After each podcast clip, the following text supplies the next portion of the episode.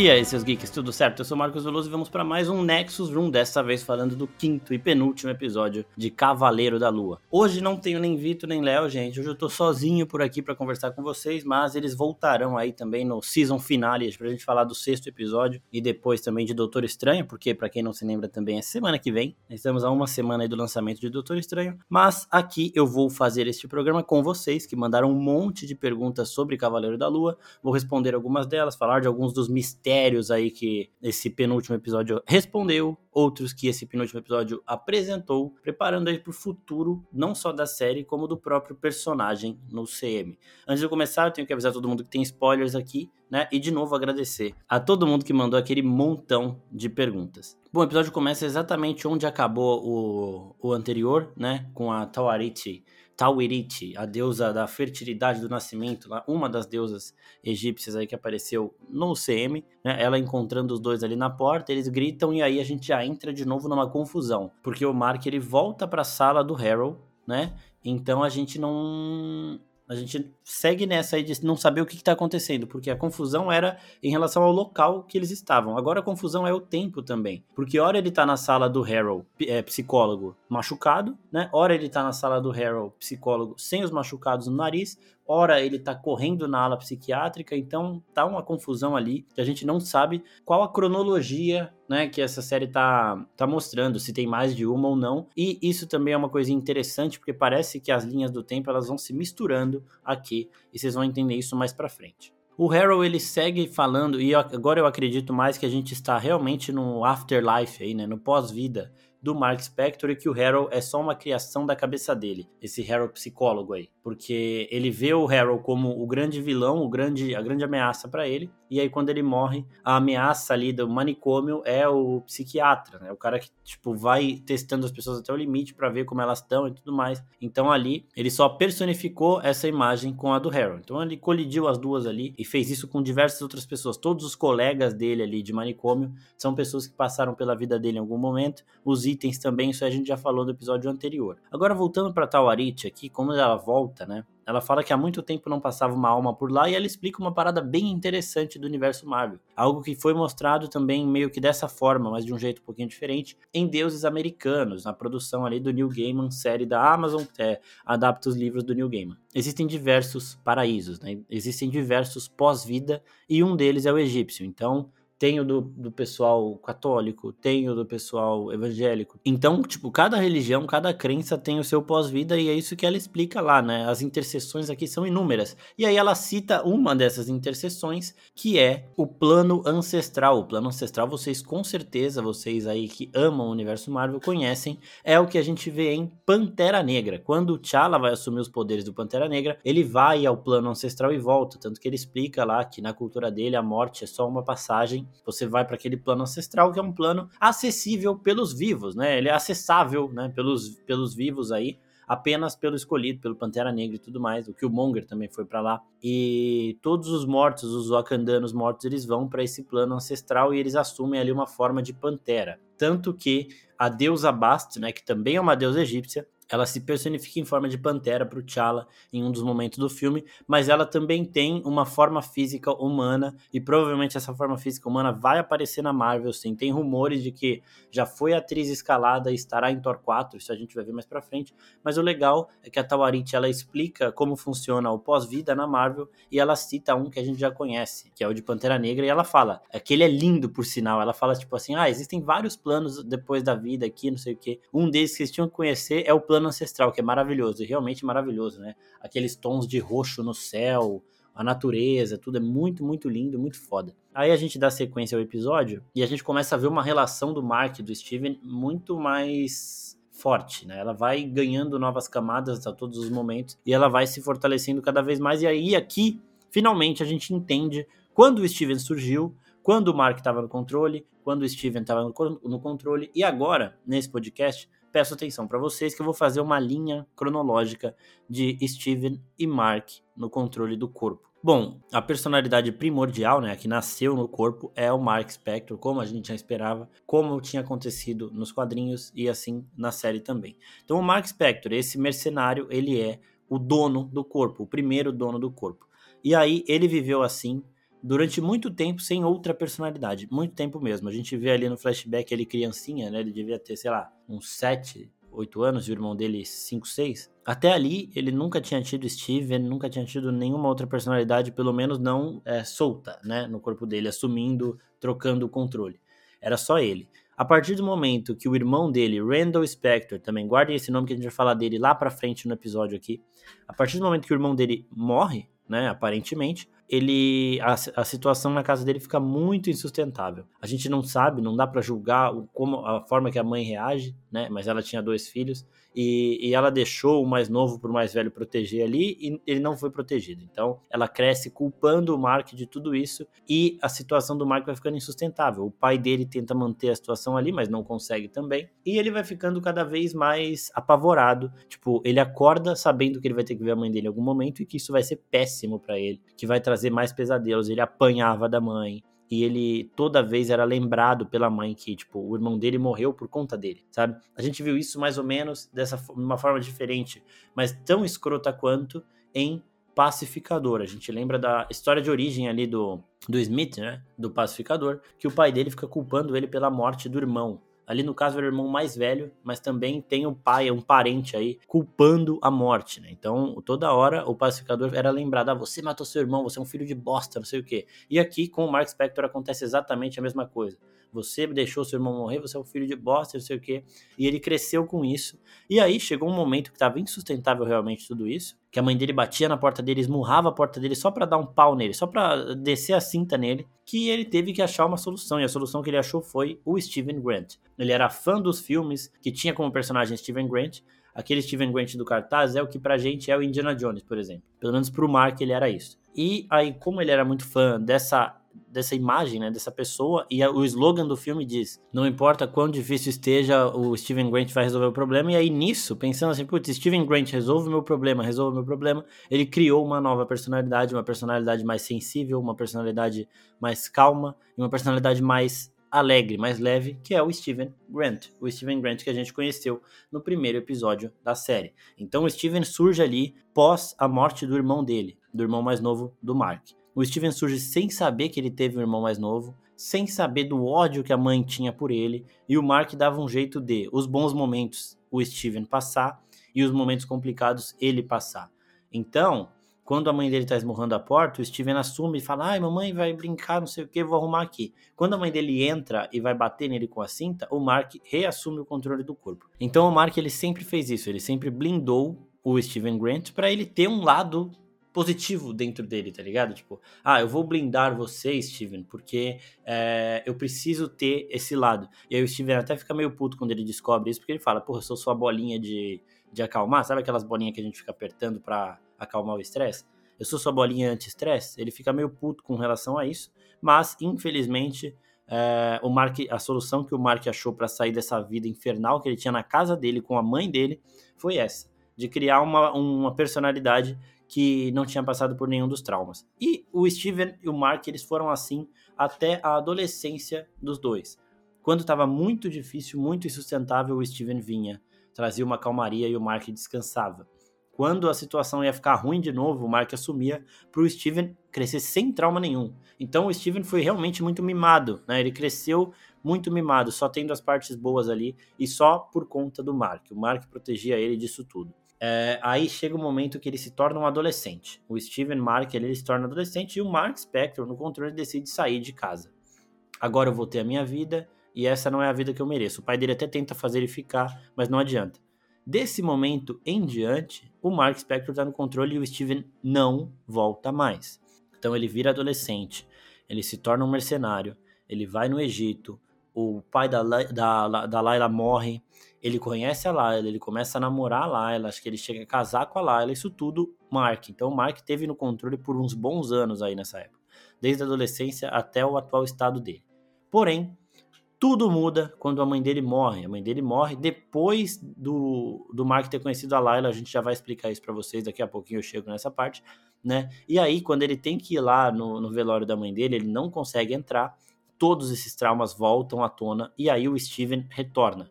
Esse retorno do Steven acontece dois meses antes do momento atual da série, então foi pertinho do comecinho da série. tá? O Steven volta naquele momento ali e ele fica no controle do corpo até o começo da série. Então, nesses dois meses que o Steven ficou no controle do corpo, desde a morte da mãe deles até o momento que a série começa, ele não falou com a Layla, é, ele não respondeu as ligações, ele estava desaparecido, ela não sabia dele e tudo mais. E aí as coisas foram acontecendo, acontecendo. E aí no primeiro episódio de Cavaleiro da Lua, as histórias dos dois começam a se misturar. E o Mark fala isso pro Steven quando eles estão naquela situação do velório. Ele fala: "Foi aqui, nesse momento que as nossas vidas começaram a se misturar, porque elas sempre tiveram cada um numa posição muito bem definida. Quando as coisas estão bem, o Steven assume. Quando as coisas estão péssimas, o Mark assume. Quando ele sai de casa, que ele não tinha mais essa situação péssima, ele deixa o Steven guardadinho lá. Então o Steven ficou uns bons anos aí sem aparecer e voltou do nada. E aí o interessante é que o Steven, quando ele volta, naquele momento do velório da mãe, ele levanta sem saber onde ele tá e ele aparentemente liga o telefone e fala com a mãe. Só que a Marvel ela fez questão de mostrar a tela do celular e mostrar que não estava em ligação nenhuma, não estava acontecendo nada ali. Só era só o, o Steven falando sozinho, que é uma coisa que a gente falou no primeiro episódio, no Nexus, no Nexus Room, no vídeo de primeiras impressões, que quando o Steven estava no telefone com a mãe dele, a gente não ouvia a resposta do outro lado. Quando ele estava no telefone com outras pessoas, a própria Layla é um exemplo, a gente ouvia. Então, a gente tinha essa suspeita de que ele falava sozinho ali, que ele achava que era a mãe. E o Vito também acertou o destino da mãe dele. O Vito foi muito sagaz nesse momento aí. Muito foda, ele cravou isso, por quê? Porque a mãe morre num tempo em que o Steven não estava vindo à tona. Né? O Steven não estava vivendo ali, só o Mark estava vivendo. E aí nisso a mãe dos dois ali morre. E quando o Steven volta, ele não sabe disso. Ele não tem essa informação de que a mãe dele morreu. E o Mark não conta isso pra ele, porque ele não sabe da existência do Mark também e tudo mais. E ele segue assim, nessa ignorância em relação à mãe, né? Tipo, ele não sabe que a mãe dele não existe mais. Então, na época eu falei que era muito macabro, realmente é muito macabro. E aí, eu acho que todo aquele ritual de se amarrar na cama e tudo mais era o Mark fazendo para pro Steven poder viver, sabe? Pro Mark não, não, não estragar tudo, sei lá. Foi um momento que ele falou: pronto, agora quem vai fazer as coisas é o Steven. Eu tô com problema com o Conchu, eu tô com problema com a Layla, eu tô com problema porque eu tive que lembrar tudo que minha mãe fez comigo, então vou deixar o Steven aí e vou proteger ele dessa forma. Então ele foi fazendo as armadilhas e tudo mais, e aí, no momento que a série começa, as duas realidades começam a se misturar porque o Harold tá atrás do Mark, o Mark tem que resolver esses problemas aí que ele fez um trato com o Conchu enquanto ele estava no controle do corpo, então ele não pode fugir disso. E é, o, aí começa a série de fato. Então, esse, essa é a linha cronológica, né? O Mark até fala, há dois meses as nossas histórias começaram a se misturar. E aí que eu falo, ah, mas como você sabe que a Layla conhecia ele antes da mãe morrer? Porque ela fala, quando ela tá conversando com o Steven, não com o Mark, ele fala, ah, não, eu tava falando, eu liguei para minha mãe esses dias. Aí ela, ah, vocês fizeram as pazes? É isso que ela fala pro Steven. E aí ele fala, ah, como assim? Tipo, ele não entende muito bem, mas o que ela quis dizer? Ela sabia que o Mark era brigado com a mãe. Só que ela não sabe que o Mark perdeu a mãe. Ela não sabe que a mãe deles morreu, então ela fala: "Vocês voltaram a se falar porque ela sabia da briga dos dois, que eles não se falavam desde quando o Mark era bem criancinha".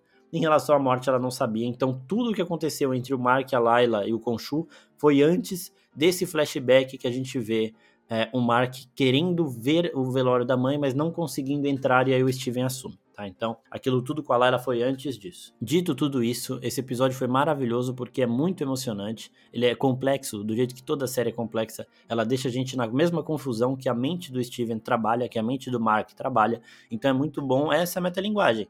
Porra, se a cabeça dele é uma confusão do caralho, por que que pra quem tá assistindo vai ser tão simples? Não é simples, a gente não sabe muita coisa. E foi muito emocionante a gente ver como o Mark se culpa pelo passado dele, justificável, completamente justificável, se culpa da morte do irmão e a morte, tipo, você se culpar pela morte de um irmão mais novo, eu acho, eu acho e espero nunca aprender isso, espero nunca aprender isso. Acho que deve ser a dor mais dolorosa do mundo, a culpa mais dolorosa do mundo. E a gente sente o Steven tirando isso um pouco do Mark. O Mark tentou privar o Steven de todo tipo de dor. Então, para mim, isso é uma interpretação minha, ele meio que recriou o irmão dele no Steven, né? Aí até no começo do episódio, a Taoriti pergunta: "Vocês são tipo gêmeos?" E o Steven fala: "Sim, é tipo isso". Então, para mim foi isso, tipo, ah, eu não consegui proteger o meu irmão mais novo, então eu vou criar essa personalidade e ela eu vou conseguir proteger. Então ele tentava blindar o Steven de qualquer trauma, de qualquer coisa ruim. Então sempre que tinha alguma coisa ruim acontecendo, ele assumia sabe? E aí nessa fase adulta também. Então por isso também ele tá muito desesperado porque o Steven vai começando a entender tudo, vai ver tudo. Ele fala: Não, não, vamos conversar. Não, você não precisa ver isso, vamos conversar. Steven, sai daí, sai daí. Não é porque ele estava escondendo alguma coisa por medo do, de algo, do Steven ficar bravo com ele. É porque ele não queria que o Steven soubesse dos traumas, que o Steven tivesse os mesmos traumas que ele, sabe? Então é muito foda.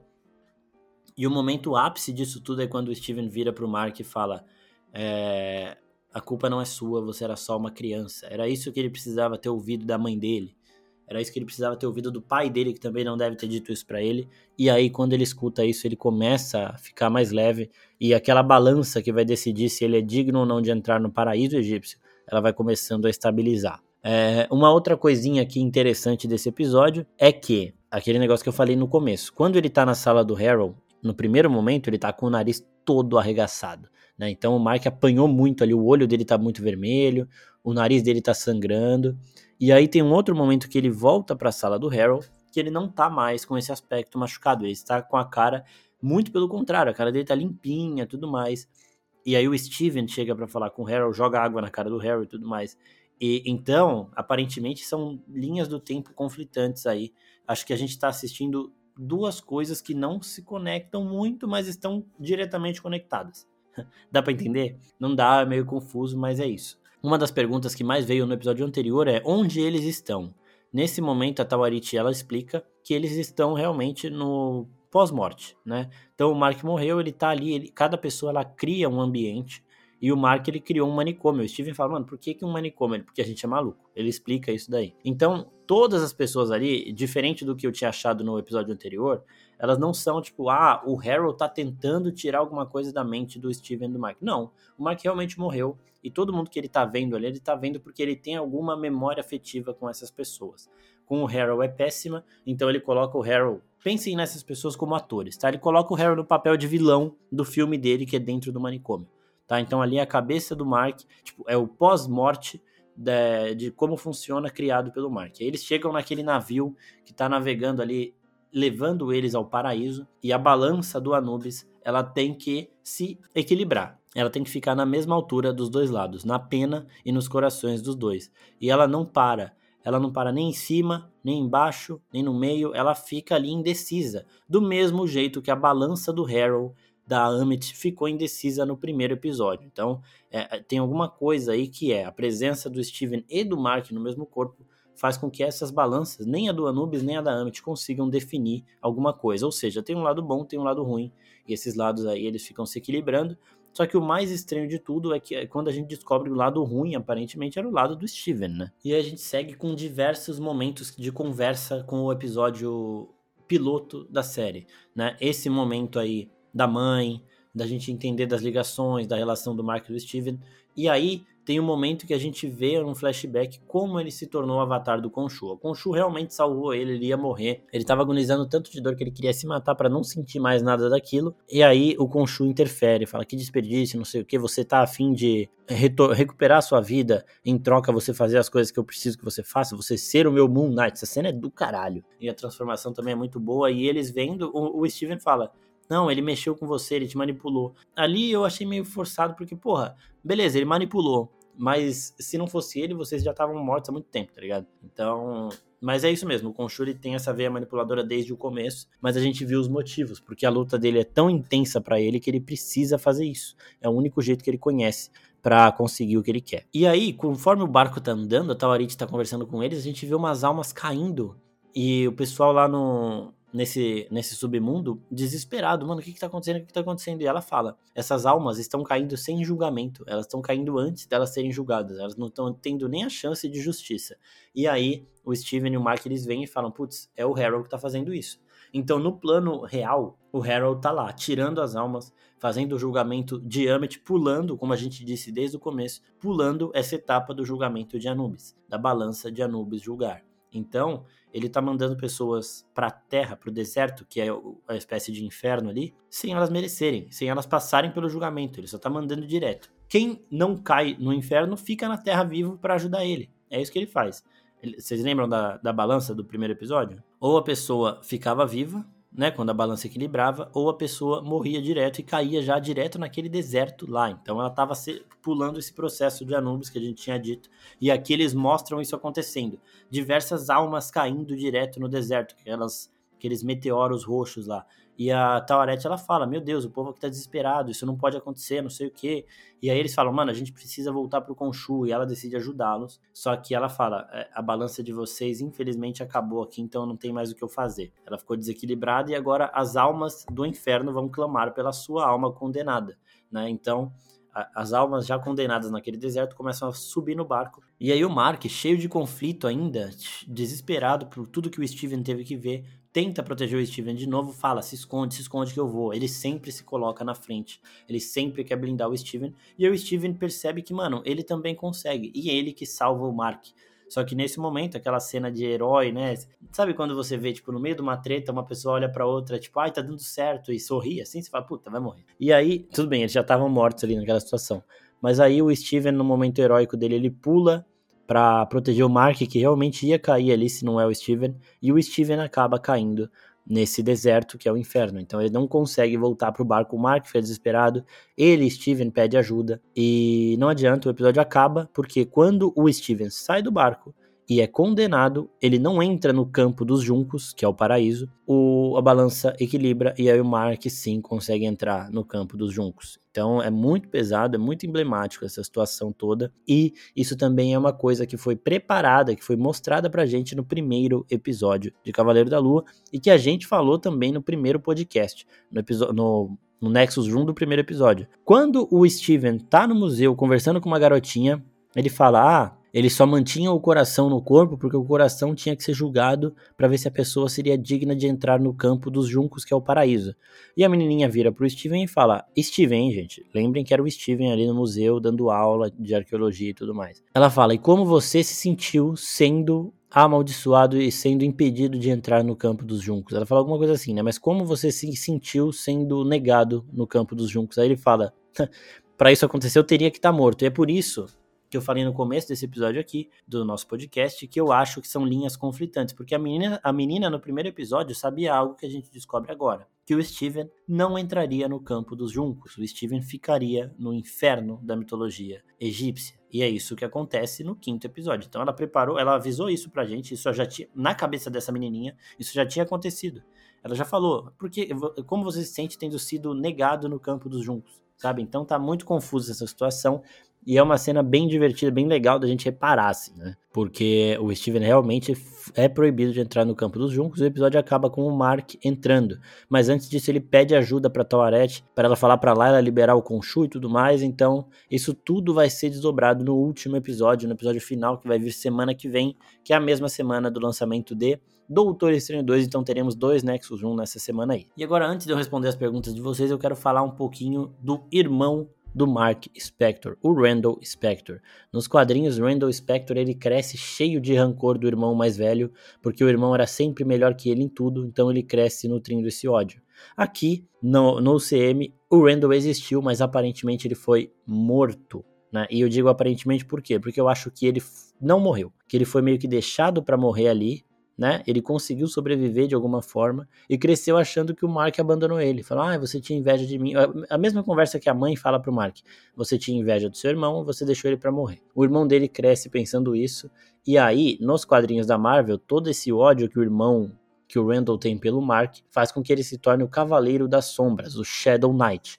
E aqui eu acho que esse ódio vai vir de forma diferente e que ele também vai se tornar o Shadow Knight, mas aí eu acho que é uma parada mais para cena pós-créditos dessa temporada, tá? Vai apresentar um vilão pro final. Eu acho que ele não tem ligação com o Harold, até porque ele é o irmão mais novo do Steven e o Harold, né, o, o ator. O Ethan Hawke, ele tem quase 10 anos a mais que o Oscar Isaac, então não, não seria o irmão mais novo, mas eu acho sim que Randall Spector vai voltar cheio de ódio no Mark Spector, de seu irmão mais velho, e vai incorporar o Cavaleiro das Sombras, o Shadow Knight. E aí, na mitologia, dentro da Marvel, existiam dois Khonshus, um que transcendeu, que se tornou uma divindade, e o outro que foi abandonado, e esse outro é o que dá os poderes ao Randall, né? Então, é uma parada também, eles estão indo muito bem apresentando esse, esse universo de diversas mitologias em Cavaleiro da Lua, é, eles estão muito bem. A Tawarit aqui, ela explica muita coisa de forma simples, de forma rápida, e isso vai ser ampliado ainda em Thor 4, porque ali sim vai juntar todas as mitologias.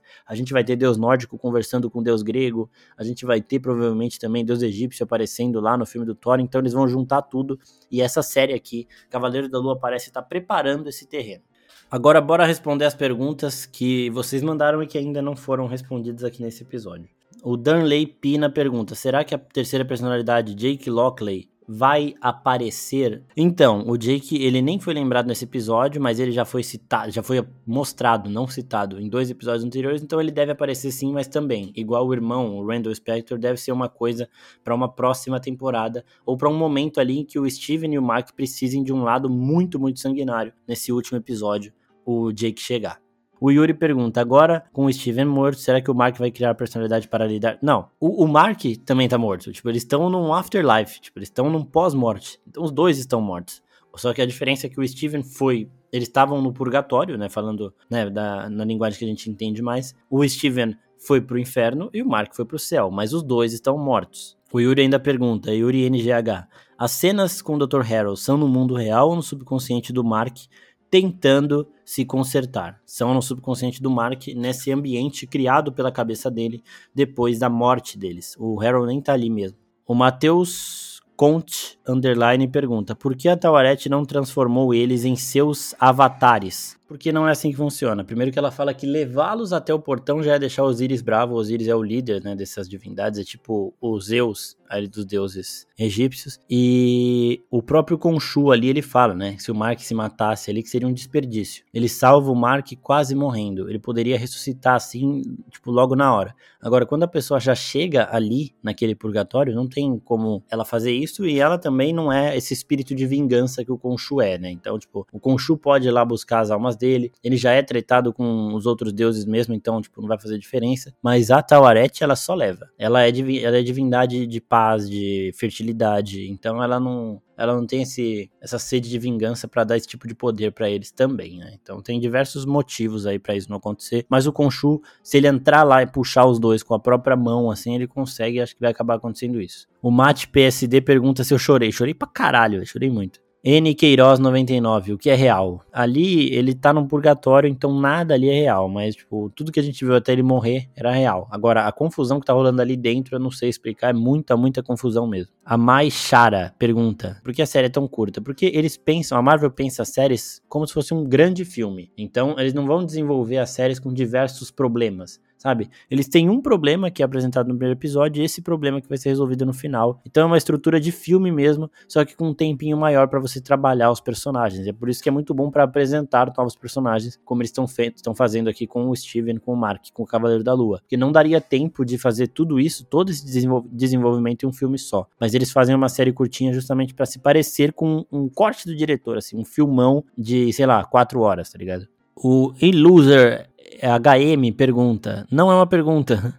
Mas você gostaria de uma segunda temporada? Não é uma pergunta sobre o episódio, mas você gostaria de uma segunda temporada? Gostaria muito. E eu acho que pode sim ser anunciada no final da série. Então, chega no sexto episódio, acaba a série, eles anunciam alguma coisa nesse sentido, igual eles fizeram com Loki, que anunciaram a segunda temporada logo no final da primeira, e com, é, como bem o Vitor lembrou na, no episódio anterior aqui do Nexus Room, eles fizeram com Falcão e Cidade Invernal. Acabou a série, eles anunciaram o filme Capitão América 4. Então acho que pode rolar sim. Lelete KB pergunta: Eu entendi tudo e também não entendi nada.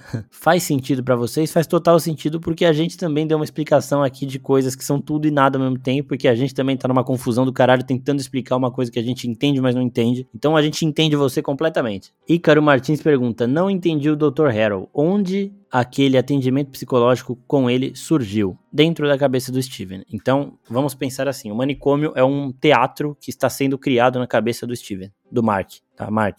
É tipo um sonho, tá? Vamos, quando você sonha com alguma coisa, no seu sonho, as pessoas que você reconhece geralmente são pessoas que já passaram pela sua vida. Pode até ter uma pessoa ou outra lá, aparência que você não conhece, mas você certamente viu essa pessoa em algum lugar. Seja figurante de um filme, seja passando por você na rua, você já viu esse rosto e esse rosto reaparece acontece no seu sonho. Aqui, o Mark está sonhando com um manicômio e na cabeça dele, o maior inimigo dele na vida real, que é o Harold, se tornou o maior inimigo do Mark do manicômio, que é o psicólogo, tá ligado? Então, são todas as pessoas interpretando papéis ali num sonho, do, uma espécie de sonho, mas é, uma, é um sonho que ele criou depois de morto, né? Então é o que a, a ela explica, né? Você criou isso daqui cada pessoa cria um lugar, alguém pode criar, sei lá. O, o, próprio Harold, né, psicólogo, ele fala isso. As pessoas podem criar qualquer coisa, um shopping, um não sei o que, sei lá. Aí ele fala, um manicômio, ele sim, sim, pode uma biblioteca, ele dá um exemplo de biblioteca. E então é isso. E, de novo, eu queria agradecer a todo mundo que está acompanhando a gente até aqui. Falar aqui para vocês ficarem ligados que semana que vem teremos dois Nexus Room, um de Doutor Estranho e um do finale de Cavaleiro da Lua. Então, mais ou menos o que aconteceu com Homem-Aranha e Gavião Arqueiro vai acontecer aqui. O Doutor Estranho vai sair na mesma semana que Cavaleiro do Lobo vai acabar, então a gente vai ter uma semana muito cheia para depois fazer uma pausinha preparando aí, esperando a volta de Miss Marvel, que será a próxima produção da Marvel. Se inscrevam em todas as redes sociais da Oficina Geek, gente, porque lá no YouTube tem vídeo três vezes por semana, segundas, quartas e sextas, vídeo de One Piece, de Marvel e vídeos variados de Harry Potter, de tudo que vocês possam imaginar que tem a ver com cultura pop. A gente vai começar a aumentar essa periodicidade de vídeos aí também para vocês. Instagram que tá bombando, queria agradecer muito o suporte de vocês, novos seguidores chegando todo dia. Muito obrigado mesmo por toda a força. Se você ainda não segue o nosso Instagram e conhece o nosso podcast, sigam lá. Também temos live na Twitch toda semana. Também estamos no TikTok e nas principais redes sociais, Twitter e Facebook, também estamos por lá. Então sigam a gente em todos os lugares e muito obrigado pelo suporte. De novo, falando um pouquinho do podcast também agora que o Nexus 1 está prestes a fazer uma nova pausa, nós temos o quadro Wookie Talk, que é o que fala só de universo Star Wars, que vai voltar com o lançamento de Kenobi, a série que vai mostrar ali o Obi-Wan Tatooine e tudo mais. Nós também temos o Sobre Filmes e Séries, que cada semana fala de um filme ou uma série diferente, que é lançado toda segunda-feira. Esse não para. Toda segunda vai ter a gente falando de um filme ou uma série nova lá. Então é isso, pessoal. Muito obrigado mesmo. Semana que vem, Vitor e Léo estão de volta. Vitor e Léo, se vocês estão ouvindo até aqui também, abração para vocês. Voltem semana que vem. E é isso, pessoal. Até a próxima. Tchau, tchau.